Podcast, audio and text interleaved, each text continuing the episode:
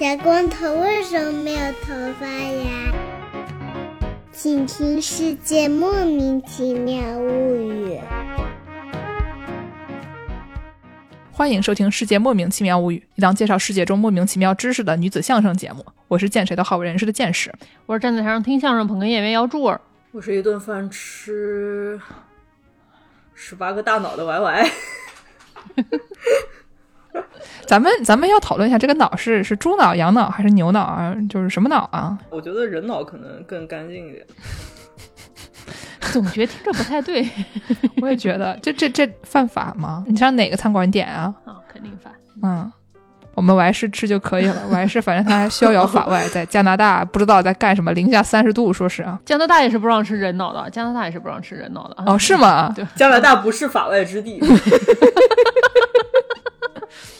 哎呀，本期节目给大家介绍介绍一个跟上一期这个迷信节目有一点一脉相承的这么一个节目，也是一个民俗类型的节目。咱们为什么要说这个民俗呢？我们我们要在这里先给大家说一说啊，就是哎这个昨天呢，我已经落地在加利福尼亚州的洛杉矶市啊，曾经是姚柱师傅的老家。然后呢，我就跟姚柱师傅和和 Y Y 说了这个事情以后，他们就说对此表示了一些看法啊。哎，有什么可说的呢？没什么可说可说的，就再也回不去的快乐老家。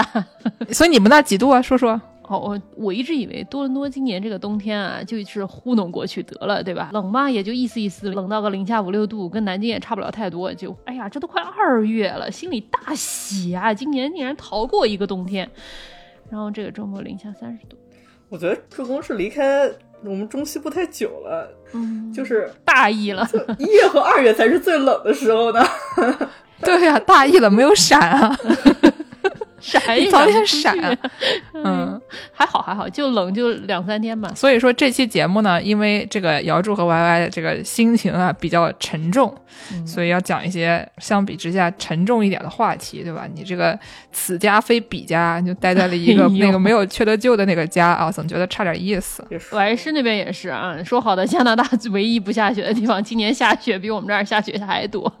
别说了，我还是都是自己把雪揣在兜里走啊真的是关键关键这周还不能滑雪，呃呃，太惨了，那是下了不是不是有雪吗？到底是有雪还是没雪？你给我讲清楚噻。我还是光荣负伤了，滑不了雪。我不小心从缆车上摔下来的时候，把膝盖给扯伤。单板上缆车到底是有多难？是是我的的天哪！问题我们每一期都在讨论这个问题。根本没有问题，是我的，是我的错，都是我的错，哎，对，回不了快乐老家都是我们的错都是我的。错。我们俩一一听见师说在洛杉矶，两个人都已经萎了。就是你听听我这声音里的活力，大家听听我这声音里的喜悦本，开本期心吗节目就这么？录吧，哎，高兴吗？不对，但是我还要卖安利，我再再想想吧。对对对，根本也不是因为这个原因。为什么要录僵尸呢？就是因为王师最近啊，哎呀，我最近差点把王师给拉黑了。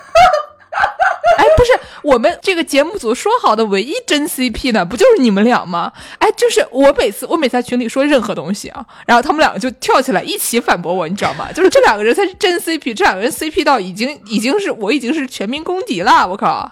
不是，可是我最近我的这个手机上面总有一个人跳出一条短信说：“美国末日看了吗？” 我说还没有。这电视多少集啊？才出了三集。我这个人特别不爱追剧，一个礼拜看一集就特别没耐心嘛，所以我每次都等他更的七七八八了再看。然后呢，过个五分钟，我还是再发一条短信说：“那现在呢？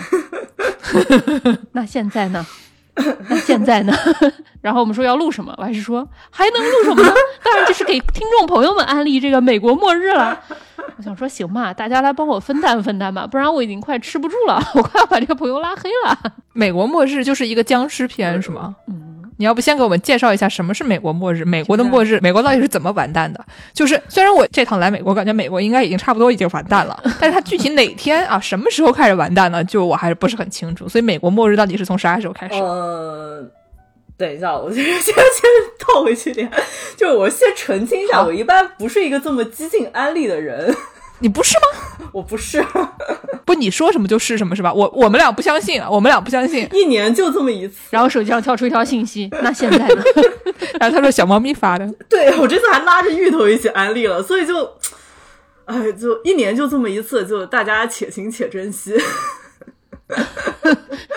我怎么觉得这件事情已经在我们节目上都已经发生过那了一次？那因为我们节目录了很久了呀，每年一次也差不多了呀不。说 穿不说穿，就是各位听众朋友可以在评论区回复他们被完事卖到安利的次数啊。就它这个正确翻译不叫美国末日啊，它这个名字叫 The Last of Us，然后这个 Us 和这个 US 一样，所以大家最早的时候就戏称美国最后一天啊，美国末日。但实、呃官方译名是这个最后生还者。我觉得之前你是不是也给大家安利过这个我？们可能提过，但是因为之前我还是说他玩这个游戏都是要一边边吐边玩，边吃晕车药哦边玩，对对对所以就是我们没有对他进行连篇累读啊。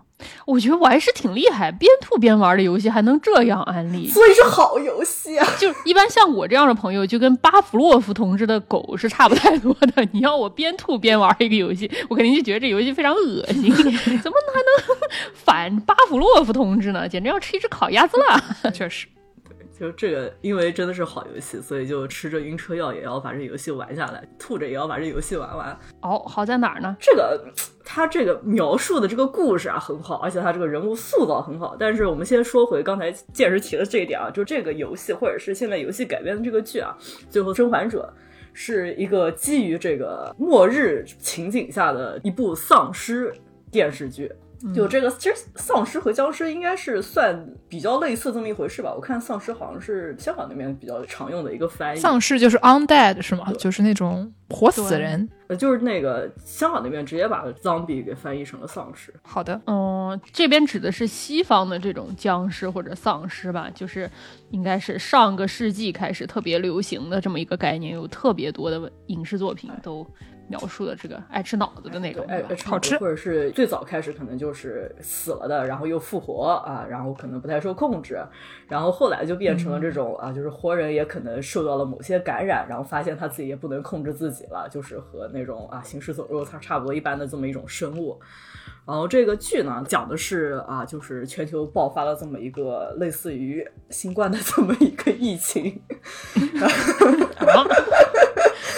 我给我给大家形容一下现在一个什么情况，就是呢，我现在啊正在录音，对吧？然后呢，我有两位朋友，他们这个准备要出门，背上小书包啊，穿上羽绒背心儿，拿上车钥匙就走了，留我一个人在这儿，然后我就指我自己说：“那我呢？那我呢给我看？”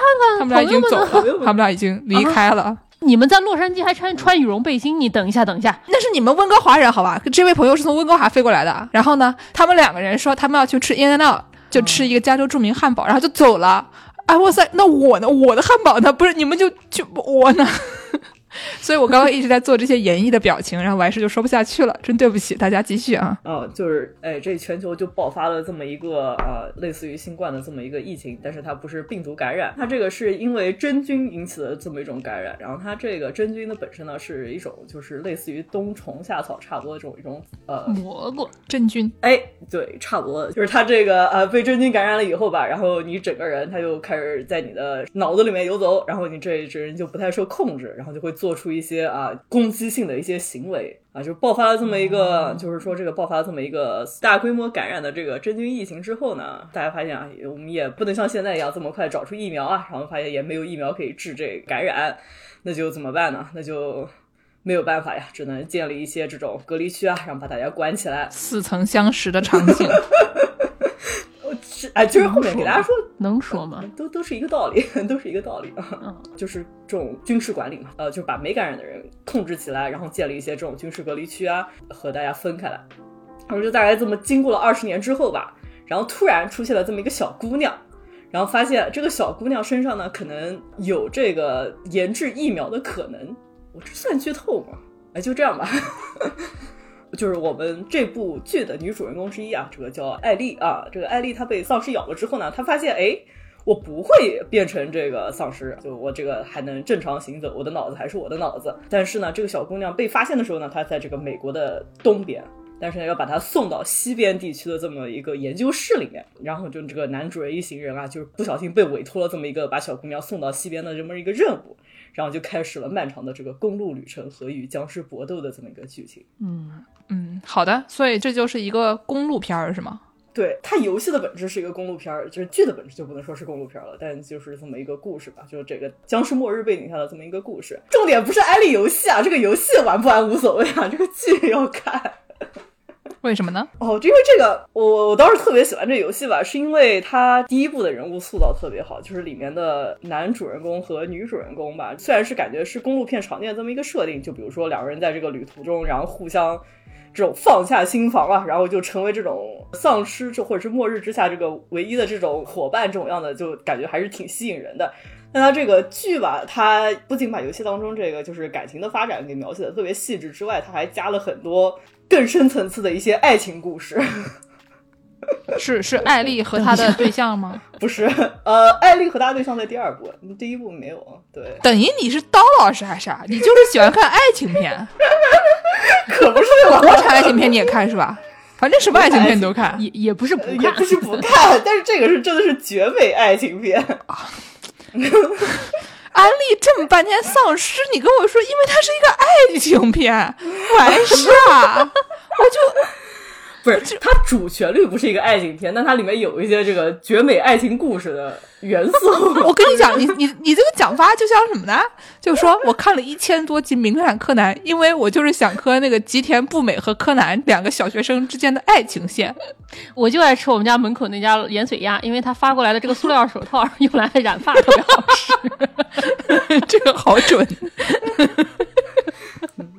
就是不是是是因为这个男主人公这个形象吧？就是我是奉为这个我最喜爱的所有虚拟角色中的 number one，没有之一。你想跟他谈恋爱吗？不是，你想跟性转的自己谈恋爱吗？对不起，已经偏了。啊，你这个简短的答案是不想，但就这个男主人公是大家的爹啊。啊，不幸转的自己可以吗？我我忘了一个重要的前提啊，那跟不幸转的自己谈恋爱可以吗？不性转不太行，发现这前提不太对，怎么说性转的自己？为什么要性转？对啊，为什么要性转呢？对啊不行，不性转也不太行。虽然不性转也不太行，但是性转的自己是肯定不行的。好的，对这个男主的形象就是塑造特别好，就是没有什么正义感，然后也没有什么家国大义，然后就只是遵从这个内心里面自己觉得要坚守的东西，就是啊挡我路的人全都去死这种感觉，所以就比较信任啊。像个挖机，像个坦克我。还是喜欢的是什么类型的？不是，我就他越说，我就越觉得加拿大应该是法外之地。对，但说回来啊，就是我们这个我们是一个僵尸节目，所以嗯，说回来就是是一个僵尸和吃脑子的节目。我们给大家具体介绍的还是僵尸这么一个概念。啊，这个游戏里面的僵尸形象就是塑造的也特别的美丽和美观和这个栩栩如生。他说僵尸美观呀，不是你贴这图片怎么样也不能说是美观吧？我就是的天呐！这期的公众号我不我不看了啊，朋友们，你们你们负责一下啊！我是之前介绍过的，我是完全看不了这种人体变形类型的过儿类型的东西，所以不，这这图片美观在哪里？他的身上的衣服都烂本了，就是我们熟悉的一些僵尸形象，或者是熟悉的一些丧尸形象，都是感觉是那种血肉模糊，或者说脸看不太出来的。但是因为它这个游戏，它或者是这个剧，就是整个作品的，它基调是一个真菌感染的概念，所以你就能看到这个感染的丧尸身上不同的长出一些蘑菇一些类型的东西。嗯 我放大看了，我先把它缩小。我我眼睁睁的看着那个图变小，我缩小，就是变得好小。而且这个根据你感染的这种阶段不同吧，就是它总共可能有个这么个五个阶段，所以就是你能看到，就是人的身上，就是头周围不断可能从没什么蘑菇，然后长出蘑菇这么一个过程。哎呀，啊，就是它这个最基本的这么一种啊，就是你刚被感染，就是可能刚被感染一两天的情况，你可能还是比较像人啊，你可能一些特异功能开发出来，也只是这种奔跑或者是这种攻击他人。但是呢，就是被感染了这种一年左右吧，然后你就会发现啊，你这个脑子已经不是你的脑子，你的眼睛也不是你的眼睛了，就是已经没有眼睛这么一个东西了。然后你就开可能附近长出了一些类似于蘑菇或者是菌类的这么一种组织。然后呢，这个时候呢，你就啊，就是毕竟已经没有眼睛了嘛，所以就是要靠这种啊声音来分辨方位啊。就是我说我想要传染更多的人，我应该去哪？不是你作为一个蘑菇，你不应该有那种蘑菇通过这个在地底下跟蘑菇跟蘑菇交流的那种方式？我还是突然开始就是疯狂的挥手，为什这个么呀？剑师问的很好啊。这个就是剑师，就是触到了这个电视剧设定的这么一个精髓啊。它这毕竟是一个蘑菇蘑菇感染嘛，蘑菇感染它就我们以前啊，蘑菇那期节目给大家介绍过，就是蘑菇有不同的一种啊，就是传播信息的方式，就比如说什么孢子啊，或者是这种靠呃那个叫啥哦菌丝，就不同的这种信息传播方式嘛。就我们之前也给大家说过，这个就是蘑菇可能就地下有很强大的这种。菌丝网络啊，就是我在加拿大的西边，然后只要通过我这个菌丝，就能传播到在加拿大东边的助攻那儿。嗯，醒过来，脚底下的菌丝传过来一句：“那现在呢？” 对，就特别发达的这么一个信息传递网络，太可怕了！妈妈，我要退网，我要去那个戒网中心，连真菌都要退网了。我害怕网络暴力啊，无处不在啊。嗯，所以它剧里面呢，就是也是采用了这么一个蘑菇网络和菌丝这么一种设定，就是如果我不小心踩到了一个可能啊上周才死的这么一个丧尸，然后碰到了他这个菌丝，然后在东边的一大群丧尸就会闻风而来啊，快速的来攻击我。啊，就就是在这个剧里面才有这么一个设定，但是它游戏里面是用的孢子传播这么一个方式，靠风吹是吗？啊，对，差不多吧，就是一些在孢子密度比较浓的一些地方，就比如说什么地下室啊，或者是一些啊地下的暗道，或者是一些阴暗潮湿的地方，然后就很容易就是进去就会被感染，所以就身上脸上要戴一些防毒面具之类的东西。哦，刺激。嗯，但是我还是觉得这个丧尸长得的确不是非常的美观啊，这个大家见仁见智吧。如果看过这个片子的朋友们，或者想要看，那现在呢啊的朋友们可以 就是看了以后在评论区告诉我，还是它到底美不美？你不要把这个图放大了，好吧？不要把这个图拉大了，我又看到了，我把它放缩小。没有良心的 Y Y，我跟完事就在同一个这个共享文档里面，完事把这个图片放大，我把它缩小，完事把它放的更大，我把它缩的更小。就感觉丧尸迪士科，对对对对对对。那好吧，我们下面要介绍一下僵尸到底是什么吗？那我们就给大家倒回去。僵尸这个词儿，大家都知道，在英文里应该叫做 zombie 啊。zombie 这个词儿，嗯，很多人认为它是一个西非来的一个词语。本身在西非的一些语言里面就有 zombie 这个词，zombie 这个词它本身是一个海地法语，就是大家知道法国人嘛，殖民了海地之后，干一些不人道的事情。对，当地人讲这个法语就是一个海地法语。嗯，有人认为说是像什么刚果语有一个叫 “na zombie”，就是神。好像是哦，好像还有哪一个也是一个西非的哪个语言我忘记了，它那个里面的这个差不多这个词的意思就是尸体，反正就是跟死亡啊，跟这些神秘学啊有一定的关联。然后海地就是当年这个法国人搞殖民的时候，就从西非绑架了很多非洲的原住民们，然后把他们贩卖到海地来，让他们在海地这边做奴隶嘛，万恶的奴隶制嘛。然后把他们卖到了这个海地的殖民地之后，他们不仅仅说。是让他们干活儿，他们还会强迫他们一定要皈依天主教。就是跟他们信一样的宗教，从精神上也控制他们。在这个非洲的这种原生宗教和这个天主教的这个融合下，就产生了一个新的信仰，叫做巫毒教，就是这个巫毒，信一些就是怎么说呢？它有一些民间信仰的东西，扎小人儿，对，也有一些什么扎小人啊什么的这些东西吧。但是也有一些就是天主教一些东西，比如说原本在海地出现的时候，僵尸这个形象实际上是一种很可怜的形象。就是天主教里不也是不让人自杀吗？但当时被绑架然后卖到海地来做奴隶这些黑人们，很多人都非常的痛苦，然后自杀率其实还是挺高的。就有的人就认为说，那我从出生开始我的身体就不属于我，那我能有什么办法能够获得一些控制呢？自杀就是他们认为在人生中掌握唯一一次控制权的一个办法。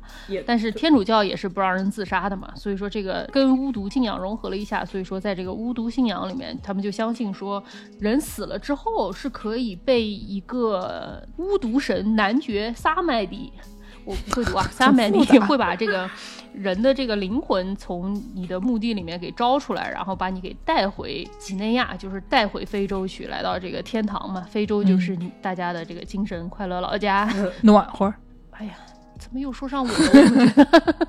我死了，能不能有人给我带回洛杉矶？快乐老家。反正当时这些黑奴们就非常悲惨，他们就相信说，他们如果说去世了之后，灵魂就可以被这个巫毒神给带回非洲去，回到他们原本的故乡，然后这就是个天堂嘛，也不用干活啊，也不会被人奴役啊什么的。但是呢，如果说你是自杀的，那你的灵魂就没有办法被这个。巫毒神给带回非洲去，啊哦所以说你就只能困在海底。怎么说呢？大家实际上是认为这个僵尸是一种非常可怜的动物，因为呃可怜的生物吧，应该说不是动物，非常可怜的生物吧，因为他们在信仰里面还信一种东西叫做。包括尔这个东西大概像是那种南巫这样的感觉，这个形象一般也是一个，因为跟这个殖民主义息息相关嘛，所以说它这个包括尔一般的这个形象就有点像是一个殖民者的这么一个概念，就是他们会把这些。自杀了之后，灵魂不能回到非洲的这些可怜人的尸体，再通过一些法术给召唤，让他们还魂，然后接着就变成他们这种连饭都不用吃的这种勇士，给他们奴役的这种奴隶。所以说，对于这些黑奴来说，他们比起死亡，他们可能更怕这种成为一个僵尸，可能要没完没了的永远给这个奴隶主干活儿。所以说，在原本海地的信仰里，真正可怕的并不是僵尸他本人，真正可怕的是这个 Boko 这种把你变成男男巫吧，对，把你变成僵尸的这种人。我有一个问题啊，他们有没有那种就是？一般来说，像这种有这种办法的巫师啊，他一般都会分好的和坏的。然后呢，那些坏的呢，可能会让你变成僵尸，让你永世不得超生；好的可能会给你念个经，让你成佛，对吧？就他一般，你像日本的信仰里面，经常会有一些说各种各样的原因，你因为在人世间有过多牵挂，所以这孩子成不了佛啊，就没法回到轮回里面去，你就卡在这儿了。然后就会有一些这个宗教人士，他们就能想办法给你就是念念经，给你怎么折腾一下，然后让你重新成佛。以前那个什么，呃，我们仍未知道那天什么花的名字，哎呦，那就名字我实在是不会读，就什么未闻花名还是对对对对对，就那个东西，里面就有一个小女孩，说是小时候特别小的时候，因为就是一脚踩空，本间牙医子叫面马 面马，然后不小心就摔死了。然后这娃好像就是一直就没有没有能成佛，然后以幽灵还是什么的形式就出现，跟他们重新玩。然后最后这帮小孩是怎么样重新给他送回这个通往快乐老家的路，让他成佛的，有这么一个故事。然后这种叙事还挺多的，我就想说这个。非洲宗教能不能 对大家好一点，给安排一个好点的这个宗教信仰人士，就别光是这个男巫就给人变成脏逼了。哦，也是有的，有正式巫毒教有这个祭司叫做烘干，还有女祭司叫做 Mambo，就是正经的巫毒教祭司当然是反对这种男巫的嘛，他就是相当于是敌对方的嘛。但是因为僵尸这个概念，他是说你如果说你自杀了，你才会变成僵尸，相当于是一种。防止这些人自杀的这种手段，就像天主教那种说啊，你你自杀了之后你就永堕地狱了，不能再上天堂了这样的感觉。同样的道理就是说，你自杀了之后你就永远就会变成僵尸了。所以说，如果你不想这样的话，那就是唉挨一挨吧，回不到快乐老家，等到死了也许就能回去吧，这样的感觉。嗯，因为他们也相信那种像是二元论嘛，就是人的灵魂和身体是分开的嘛，灵魂的一部分会变成一种叫做僵尸星体，就跟康复星液差不多是吧？跟什么？康复星液就那个蟑螂做的蟑螂酱 什么呀？什么呀？就是那种呃，有点像是那种什么星光体，就是介于什么灵魂和精神体之间的这种东西，玄乎玄乎的这个东西。反正就是说，如果说你要是不小心被这个波霍尔给逮住了，他可能会把这个僵尸的这个星光体给逮起来，然后用它来提升自己的精神力。反正这个波霍尔怎么听个是个子尿似修仙的的？概念吗？对对对，反正就是这个波克尔就是各种恶人的代表吧，因为殖民色彩还是比较浓厚的吧。然后呢，后来到了二十世纪初的时候，美国就占领了海地嘛。占领了海地之后，美国人就号称说他们要解放海地，美国人解放全世界，大家知道啊。他们去了之后，就对海地的它这个原始的这些。巫毒教的这些信仰进行了大肆的抹黑，他们就说这个海地人啊有多么的荒蛮啊，有多么的野蛮啊，怎么怎么怎么样的。然后其中就说到了这个僵尸的这种提法，还把这个提法带回了美国。大家都知道他们信仰这种东西，好像说吃人脑或者吃人肉也是从那个时候传出来的，就是因为他们。谣传说是这些海地的这些原住民啊，他们不仅信一些不是基督教的这些异端邪说，他们还会吃人，然后两个一结合，就慢慢演化成了说这个僵尸也会吃人肉这样的感觉。咱就是说啊，有一些这些信基督教的人，一看就是没读过你们自己的圣经的，对吧？你但凡读一读，尤其是那个旧约，哎呦，我的个老天爷，对吧？摩西五经里面那神乎其技的东西多了，吃人脑算什么呢？哎，没见过世面。可能他们阅读圣经的方式都是这个截屏，快速下滑而截屏。哦哦哦哦，对对对对对，寻找上帝你说的也。有道理。有一个特别著名的一个美国，你说他是作家吧，也可以说他是作家吧，但他 写也可以的那些东西吧，这个人叫做 William Seabrook。这个威廉·西布鲁克这个人呢，我给大家读一读他的这个名头有什么？是美国神秘学家、探险家、旅行家、记者和作家。就感觉这个人特别像是，呃，以前姚柱给我形容过一些他的父母的有钱的朋友家的孩子，每天就是也不干什么正经事儿，就在外面就是溜达啊。然后呢，一边溜达一边给自己安上了各种各样的名头，主要呢就是就是富二代想要有一些除了富二代以外的标签，然后就给自己想办法贴一些东西。这个人怎么说呢？他说他是在什么日内瓦大学读过哲学的这么一个人，他就这么一说，你就那么一听吧。反正那个年代的这个白人男子嘛，就这么回事儿了。但反正他就特别爱去海地旅游，然后他去海地旅游了之后，溜达了一圈之后，他就回来写了一本书，叫做《Magic Island》魔魔法岛。这样的概念啊，这本书是一九二九年写的一本书，然后他就在里面描写了很多非常骇人听闻的这种海地巫毒教的这些这些仪式啊，什么乱七八糟的。然后完了之后，他就号称他也见过这个僵尸啊，我想提一下啊，就是你们见过凌晨三点的哈佛图书馆吗？见过的话，你也见过僵尸。你们见过一天二十四小时任何时候的建筑系吗？见过的话，你们也见过僵尸。也也对吧？因为人实在是睡太少的时候就已经没有感觉了，非常麻木了这样的感觉。说回这个西布鲁克，反正他也借鉴了一些 Lovecraft，就是写克苏鲁的这个朋友。我们的主神，啊、对对对，西布鲁克这个人相当的低矮啊，刚才既然说他是什么富二代啊什么的，我看也差不多。这个人号称是一个嗜黑者，他说他就非常喜欢黑人文化，他说他是拥抱原始主义，并且认为说我拥抱人原始主义，这样我就能摆脱我享有特权的南方白人血统，我就不白了。发出了嗤笑。而且呢，他说他还去试图加入过西非的一些部落的食人崇拜，而且还在海地参加过一些巫毒教的仪式，并且声称他自己被巫毒教的众神都附过身。然后呢，他在他这个书里面有一章里面说啊，他遇到了一个僵尸，这个僵尸呢让当地人把西布鲁克带到海地美国糖业公司的种植园里，并且向他介绍了在夜间田间工作的僵尸。就是分白班奴隶和夜班相师，我觉得这位朋友他应该就这些故事都说完了以后，他就回到了加利福尼亚州，开始卖一些就是牛油果果汁，嗯，还听着差不多？吧？对，差不多，差不多，差不多。嗯，卖一些石头啊，是我从海地带回来的，有什么疗愈功效啊？你把它泡到水里啊，放到水杯里喝一喝就能怎么怎么样？对对对对对对，啊，他就形容啊，说这些僵尸，说他们像野兽一样步履蹒跚，像机器人一样，眼睛是最可怕的，他们的眼睛就像死人的眼睛，没有瞎，但是向前凝视着，注意力不集中，看什么都视而不见，这样的感觉。然后他就说。我一时惊慌啊，然后说，但是我看到的、听到的这些都是真的，然后依次带回来给这些美国的朋友们听一听。然后，并且这个人还经常不是说我们说他是他第一个把僵尸这个概念带到美国的文化里面，是他自己说的。他整天出去说，你们听说过僵尸不？嘿嘿，是我发现的，我告诉你们的，就就是这么一个人吧。嗯，常见的一种白人男子。我们为他鼓掌，哎随便买。他就他到时候卖那个什么牛油果酱的时候，就肯定会溢价的，随便他吧。大家记得不要买就行。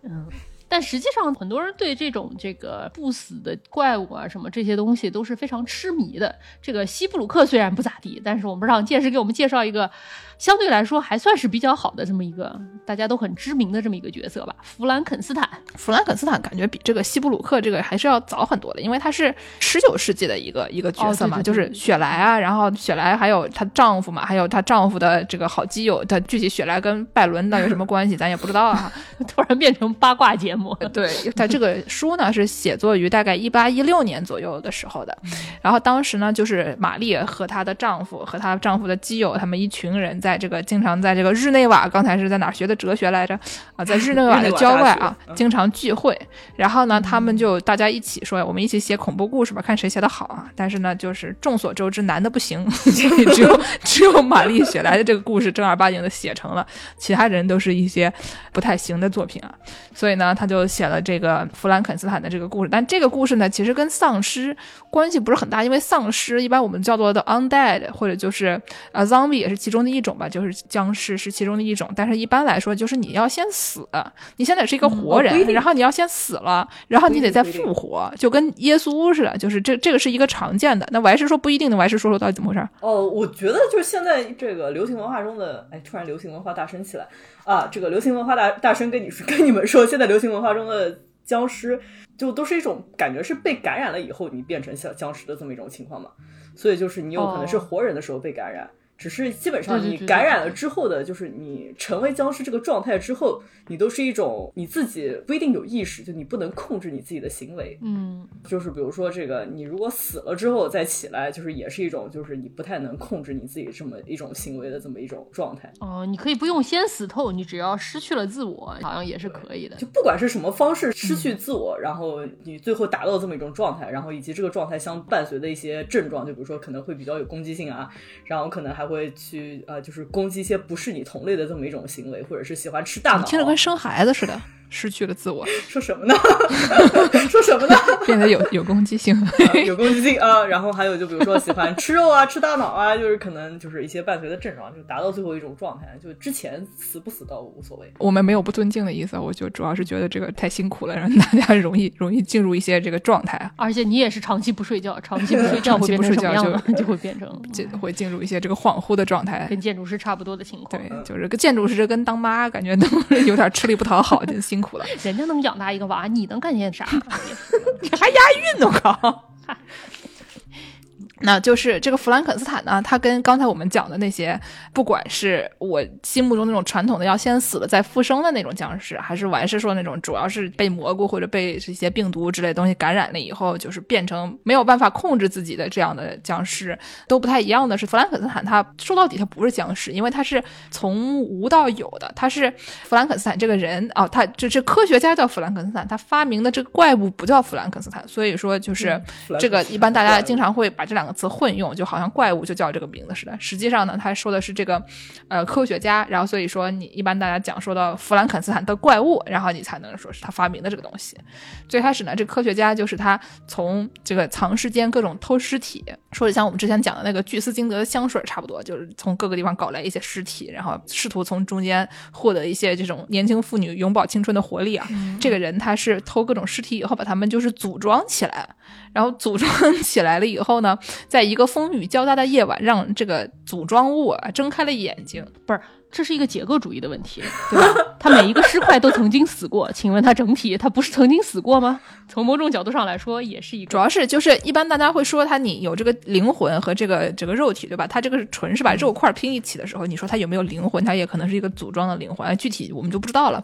但是呢，就是总之它把一堆肉块拼在一起了以后，让一个怪物呃活了起来，就是从无到有了活了起来。跟我们之前讲的说那个呃犹太文化里面的，就是你把那个泥人儿头上写上真理那个词，然后他你就他就能活过来，就是这个小泥人儿就能活过来，差不多的类似的意思。然后呢，他就看到这个活过来的怪物，因为长得太丑了，他当时可能就是偷尸体的时候没有想要把它弄得美一点，所以就吓得跑掉了。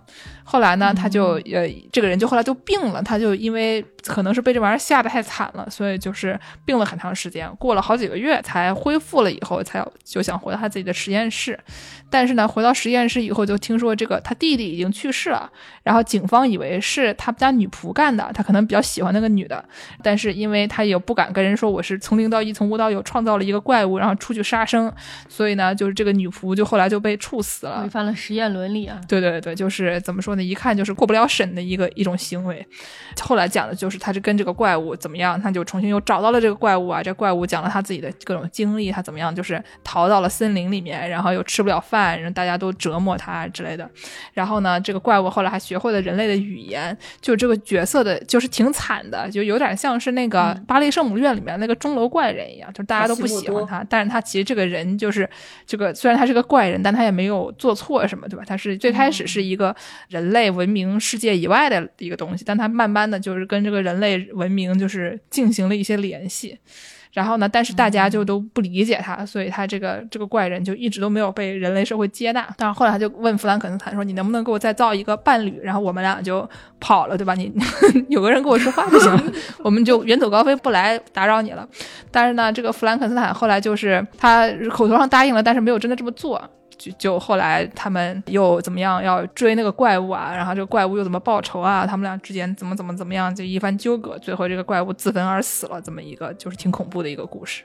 然后主要就是说，玛丽雪莱他们就是早期的这帮十九世纪的科学家们或者就是哲学家们，他们这些人都对科学很痴迷，因为雪莱和拜伦是好兄弟，然后呢，那个拜伦的。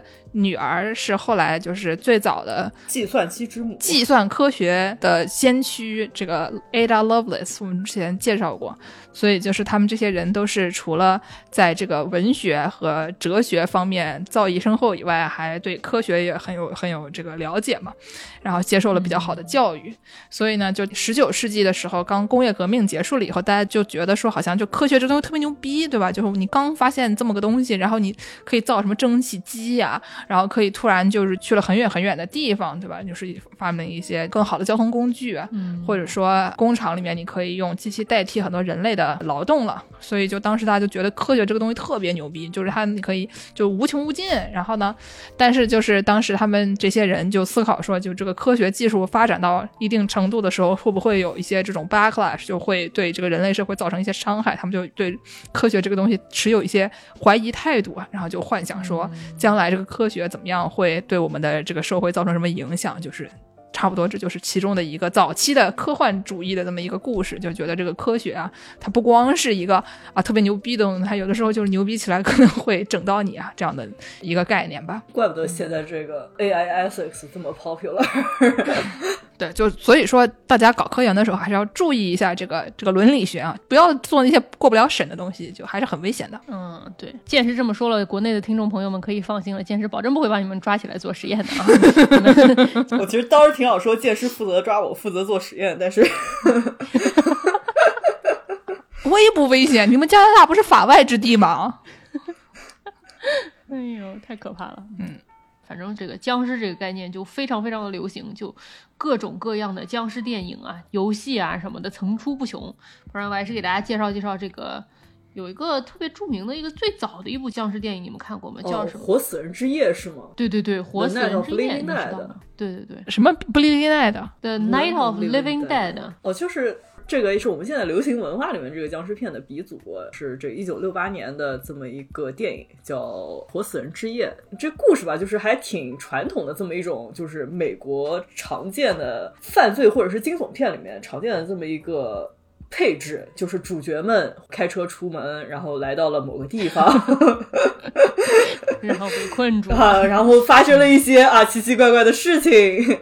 这个是这个主角，就是他们这个开车到的地方呢，是位于滨州一处的一个公墓啊。他们是要去给啊父亲上坟，就是在上坟的时候呢，就突然就出现了这么一个面色苍白啊，我们就现在熟悉的一些形象啊，面色苍白的一个男子，然后突然这个攻击了主角。这攻击了主角了以后呢，然后就发现啊，这个不止只有这么一个面色苍白的男子，还有一群啊，只能在这个公墓附近躲起来。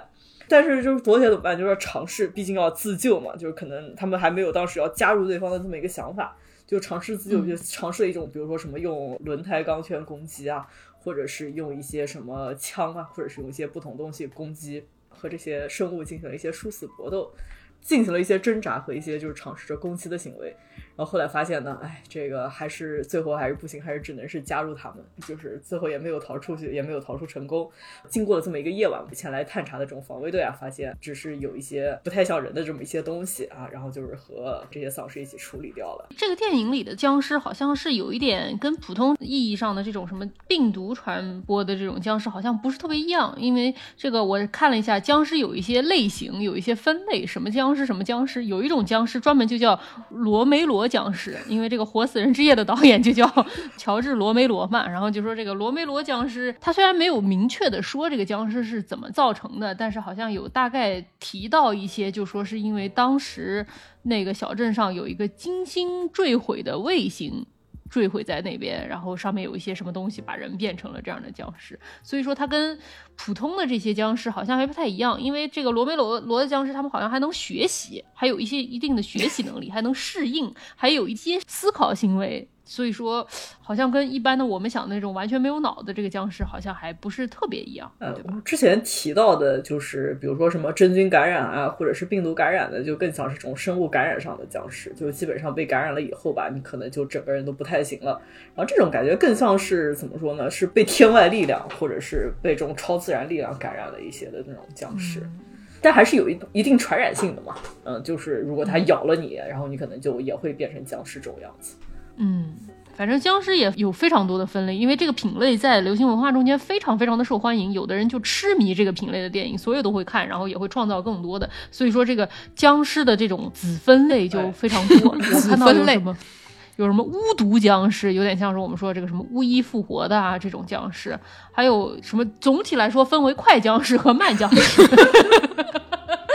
有的僵尸是这个行动能力非常的好，也可以跑得很快的，一般你这种的不太容易躲嘛，对吧？然后，但是也有一些人形容出来这个僵尸它是跑得非常缓慢的，会跑步的僵尸就非常非常的可怕。一般是说这种跑步僵尸，很多人认为它是一种活体的感染者，因为它不是死了之后的这种感染者嘛，死了之后你的这个运动能力都会受到一定的影响。然后这个僵尸还有什么呃死灵僵尸。什么感染僵尸，一般就是染病的僵尸嘛，还有装甲的僵尸，还有动物僵尸，然后有那种只剩下骨骼的这种骨头僵尸。最奇怪的，我看到有一个品类叫做嗯纳粹僵尸，也也是一个品类。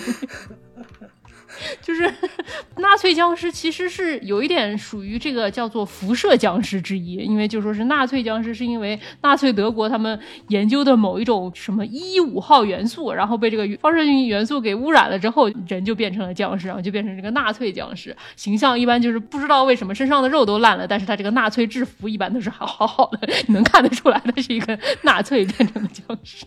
所以说这个啊、哎但是那牌子叫什么来着？就是那个纳粹军服那牌子啊，Pugo Boss 还是非常厉害的，质量好，质量好，质量好。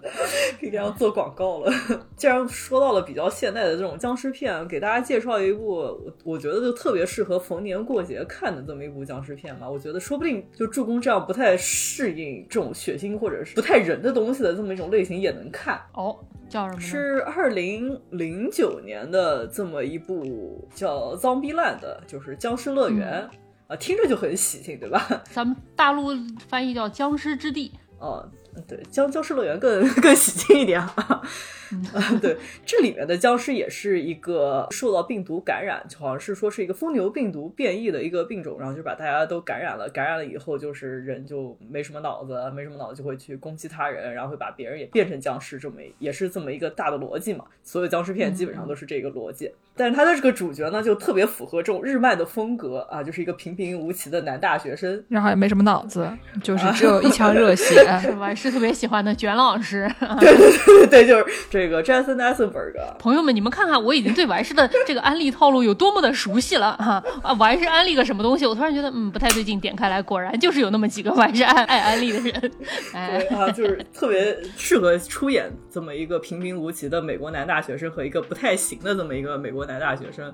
啊，但是他就不小心就活了下来 啊，然后他就在想，那我就是不活下来，那怎么办呢？那我要去看看我的家人是不是也活着。啊，也是这么一个公路片的套路嘛，末日僵尸加上公路片，所以他就从德州想要去前往他的家所在地方，就是这个俄亥俄州的一个哥伦布市，然后去看是不是自己家人还幸存着，然后又在这个公路上啊，他们一路走着，然后又有一些小伙伴加入了这么一个队伍。但是呢，他们这个 最后并没有向俄亥俄州前进，回到了助攻的快乐老家。哎呀，哎，哎这个这这方向偏的有点远。并并跟着心走，就他们到了这个好莱坞。到好莱坞之后呢，就是进入了点题的这么一个情节发展，就是到好莱坞就要进行一些吃喝玩乐的活动，然后他们到了一个 到了一个游乐园，吃点汉堡啊，吃点汉堡、啊，这应应该 out 呀。这两个人去吃 In and Out 到底有没有给我带啊？我急死了。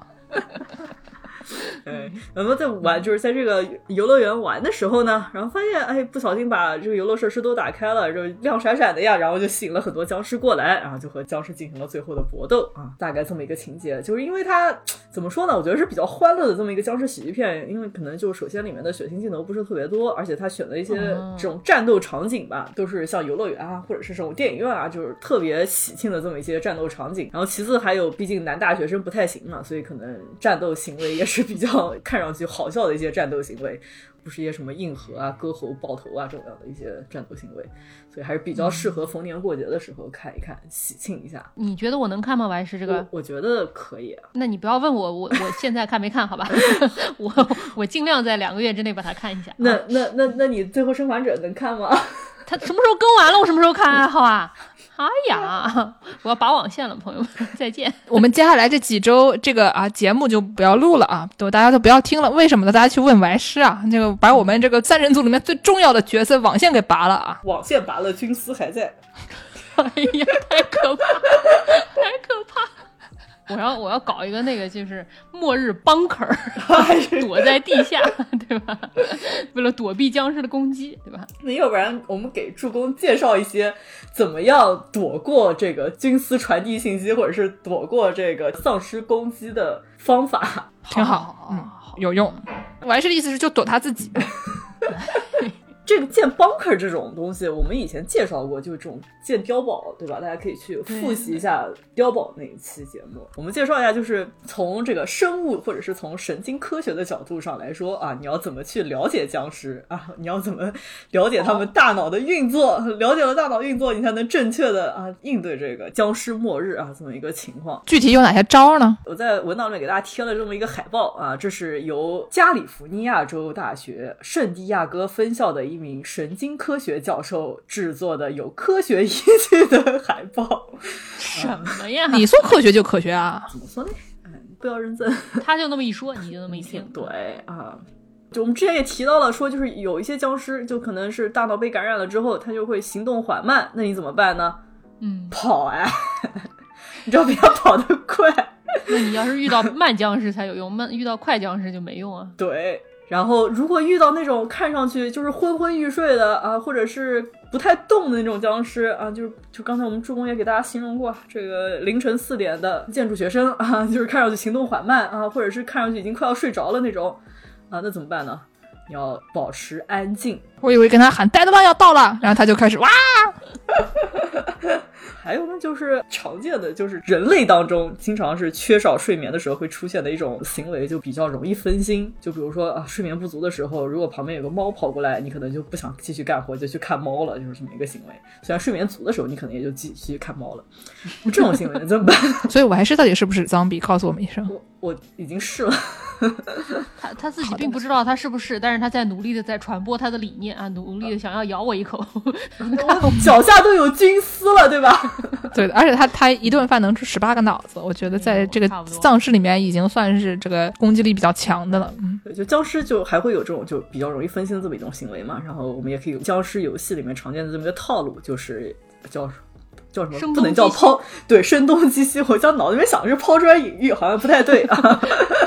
对他来说是抛砖引玉，对我们来说是声东击西啊。我们不是一个阵营的。哎哎，声东击西好像，就比如说什么扔点酒瓶啊，扔点砖头啊，把他们吸引到别处。然后还有呢，就是僵尸毕竟和人类不一样，就会有一些错误的一些印象，那怎么办呢？你就可以模仿他们啊，就不要真的加入他们，你可以模仿他们的一些行为，让他们认为你是他们的同类。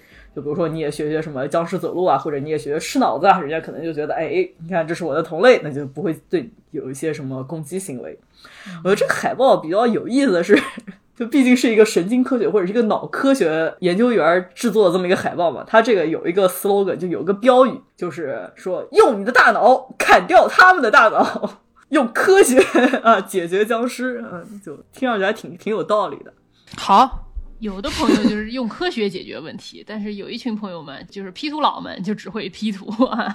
我看到这个二零一零年和二零一一年有一帮建筑师们搞了一个这个僵尸末日安全屋设计大赛啊，我把这两张图贴上来了。第一张是这个一零年的这个赢家，这位朋友设计了一个在美国的密西西比河上的连着的这么四艘船吧，应该是，就是那诸葛亮来一下，岂不是把他们都烧了？前面第一艘是动力，后面有一艘，第二艘是一个住在上面的啊，不愧是建筑师，这个船上面造房子也要造那种上面是一个方条，然后下面是一个立柱的，哎这种房子你在海上脆脆，不就脆掉了吗？我以前去过一个岛上面，然后在那个岛上面住那集装箱，然后在那风口上给我吹的呀！我的天呐，就住那集装箱，基本上就是要去世了。你想想，这船它在那个河上是不是得动一动啊？然后这河上是不是周围没有什么遮蔽？那风是不是得大？然后你底下就四个腿儿。你慌的吧，简直就你晚上怎么睡觉呢？我就想问一句啊，你晚上怎么睡觉？他的房子基本上就是现实说几个集装箱插在一些牙签上这样的这么一个设计，哎嗯，意思就是僵尸来了可能也爬不上去。最重要的就是建筑师爱搞这种的啊，飘起来的这种东西。然后第三艘船上面就是一些塑料大棚，上面种一些粮食。最后一艘船就是储存一些物资嘛，它下面还有一行字啊，叫做。呃 mobility 等于 security，意思就是说啊，你只要是动来动去的，可能就比较哎安全安全啊，对吧？哎，这个主观能动性，对吧？主要是有一种说法，经常是会说说这个僵尸他们不会游泳啊，动作也比较笨拙一点，所以说在水里是游不了的。所以说你如果生活在水里，也许这个僵尸可能就不那么容易来到你这儿啊。然后一一年的这个获奖作品，这个 P 图 P 的就更过分了，我这根本都没有看懂这是个啥玩意儿，好像是一个类似于像那个刺猬的那种球儿一样的感觉，就是你出门身上带一个这种球儿，然后如果僵尸来了，你就躲在这个碉堡里，等僵尸走了，然后你再出来，这样的感觉。便携碉堡，哎便捷性碉堡这样的东西，这个让我想到以前那个呃六十年代美国人担心核武器互相乱扔的时候发明的那个 duck and cover，、就是随地蹲下，躲在一个什么桌子底下，然后为了避免核攻击，但是大家都知道这是不可能的，你桌子并没有这样的功能啊。但是它的这个概念差不多，你就随时蹲下来，把自己一盖盖住，变成一个那种就缩头乌龟的一个概念。嗯，其实也不是没有道理，还挺挺好玩的。就是这样的这么一些设计。反正就是大家还是很爱研究这个东西的吧。确实，对，就我看僵尸资料的时候，还发现就是有这么一个专门研究僵尸的这么一个协会，叫僵尸研究协会。他们还提倡了一个僵尸意识月，就是 Zombie Awareness Month，是说是在五月份。说为什么这个五月份是这个僵尸意识月呢？是因为说这个我们之前提到过，这个《活死人之夜》就是在五月份拍摄的，以及一些更重要的一些僵尸电影都是在五月份拍摄的。然后呢，除此之外呢，毕竟我们之前提到说，这个僵尸感染很多可能都是因为病毒啊，或者是可能是因为真菌啊这种引起的感染。然后就是五月呢，就是一个特别玄妙的一个月份啊，衔接了春天和夏天。春秋天嘛，容易感冒嘛。啊，因为那个时候蘑菇长得特别快，是吧？就是黄梅天，蘑菇就在底下形成了一个庞大的真菌网络，然后就挠祝融的脚说：“现在呢？现在呢好可怕呀！我再也不要过五月了。再想想去年五月的上海啊，朋友们就知道大概为什么五月份是一个人需要对疾病流行保持警惕的这么一个月份。然后就类似于是 breast cancer 会佩戴的这么一个粉红色小丝带，哦，乳腺癌就是让大家知道有乳腺癌这么回事，提高认知度吧，这样的感觉。在僵尸意识月会提倡你佩戴一个灰色的小丝带，你别弄得像这事儿是真的一样啊！怎么回事儿？也是一个对于疾病或者是对于可能会到来的灾害提高这么一个警惕意识的这么一个行为啊。就是看到这些灰色小丝带，你就知道啊，我要在家里建个碉堡啊，我要在家里储备点粮。？” 挺好。搞得都像真的一样，这些朋友们。我觉得这个僵尸末日其实是当时就是一二年那个时候吧，美国好像那段时间就特别流行，嗯就是宣传人类现在最大的灾害是什么啊？就是僵尸。也不知道为什么啊，我刚才看这个什么建筑师搞的这个设计大赛，也是一零年、一一年的时候搞的，那那段时间可能就流行这个吧。就现在已经不宣传这一套了，就是现在只是说，就是你要为将来可能有的一些什么流行疾病啊，或者是为你的健康啊做好一些准备。就是现在这个疾控防疫中心是这么一个话术。毕竟现在的大家已经知道 真正的恐恐惧在哪里了。对呀、那个时候还是太天真。嗯，现在已经经历过了，哎，是都有了一定了解。就当时可能觉得什么要有一些噱头，就美国这个疾病防御中心在一二年那个时候推出了一些什么漫画小说啊，或者是这种连环画，然后宣传啊，叫什么《Zombie 幺零幺》，就是这么一个基础僵尸入门课。对这是防疫中心官方出的这个东西，他自己画了个漫画出出来给大家看哈。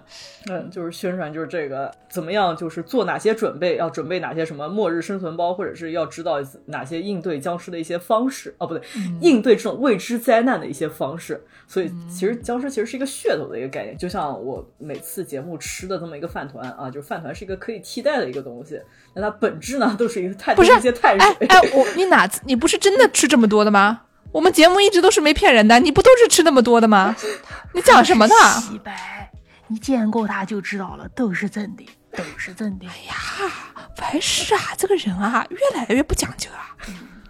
我当时吧看到这个官方推出的僵尸防疫，我当时还好奇的在本人猫交互领域的所有的一些论文里面搜索了一下，然后我就发现正好是在 CDC 就是疾控中心推出这个小说的这么一年，或者是这个指南的这么一年，人机交互领域的顶级会议里面有这么一个海报，教你怎么在僵尸末日的情况下还能和他人保持通讯。哦，啊，就如果你还没变成僵尸，还用不上军丝啊，那你该怎么办呢？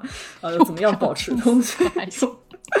就如果只是和啊就比较近的一些人进行一些通讯，你可以用这种告示板啊，或者是可以用一些望远镜这种进行比较告示板是说伊丽莎白牌吗？就是那个《银魂》里面的伊丽莎白举的那个小牌 牌。你肯定要举大一点，就是或者是那种白板，就毕竟你要重复使用嘛，或者就对面楼的人能看见，就是这么一个通讯范围。如果说是稍微远距离一点的通讯呢，那你可能就要会一些啊比较实用的一些语言，就是摩尔斯电码啊，就是可以用太阳。如果不是在温哥华这样的地方啊，就是在有太阳的地方，能借助光源进行一些反射，然后打出一些摩尔斯电码，或者说啊，你可以自制一台啊电报机。啊，就就是用什么钉子啊，然后或者什么电线啊，或者是一些回形针，可以自制一些电报机，然后进行一些远距离通讯行为。感觉上去都听上去还挺实用的，就是可以给当时的小娃做一些这种科学知识的一些教育，能让他们更好的在僵尸末日前做好一个比较好的准备啊。我给大家读读 CDC 教大家准备什么吧，就是叫你先准备水，一个人一天至少要一加仑水。大家今天喝水了吗？提醒大家今天喝水啊。然后至少你要带三天的干粮啊。然后你要有手电筒，因为万一没有电呢，我也不知道为什么僵尸来了会没有电，可能发电站没有工作人员了吧？啊，也可能就是不能长期供应。嗯，然后什么电池或者是手摇发电的那种收音机，你就可以听一听有没有什么紧急灾难信息啊什么。而且就是，毕竟你都带了这个收音机，你还能听听寺庙，对吧？对对对对对，我们也并不在广播上放啊，对吧？嗯，然后什么电池啊，要要搞一些这个急救包，里面要有一些基本的药物吧，然后或者是你自己本人平时服的药，你要最起码备上七天的量。然后呢，还要有一些铁剔小工具，比如说什么钳子呀、扳手啊什么的这些东西啊，然后还有一些消毒用品，还有一些自己的这个个人信息的这些文件文档，比如说你的身份证什么的啊，然后手机，最后最好还要带上一张地图。然后还要带一些衣服和这个毯子，晚上冷了可以盖。然后最后带一些现金。大家知道现金是什么吗？话说，就是在中国啊和和美国的某些地方都会有一些，就是餐馆或者就是这种小的商铺，他们就不使用现金啊，这都违法，你知道吧？就不能这么搞的，就是还是要用现金。对这儿一般都是只使用只用现现金，不使用现金也是有点激进啊。嗯，那我们这期节目就给大家介绍了一些跟僵尸有关的有用的、没用的和特别没用的知识，比如说王师一顿饭要吃十八个脑子，这事儿到底是不是真的？大家可以线下跟王师就是好好哎就是，拿确认一下。看看你们脚底的菌丝，跟完哎，事对对对对，对？你们用脚底的菌丝问问他，看看你们有没有看这个电视啊？没有看电视，不要舔这个脸跟王师说话。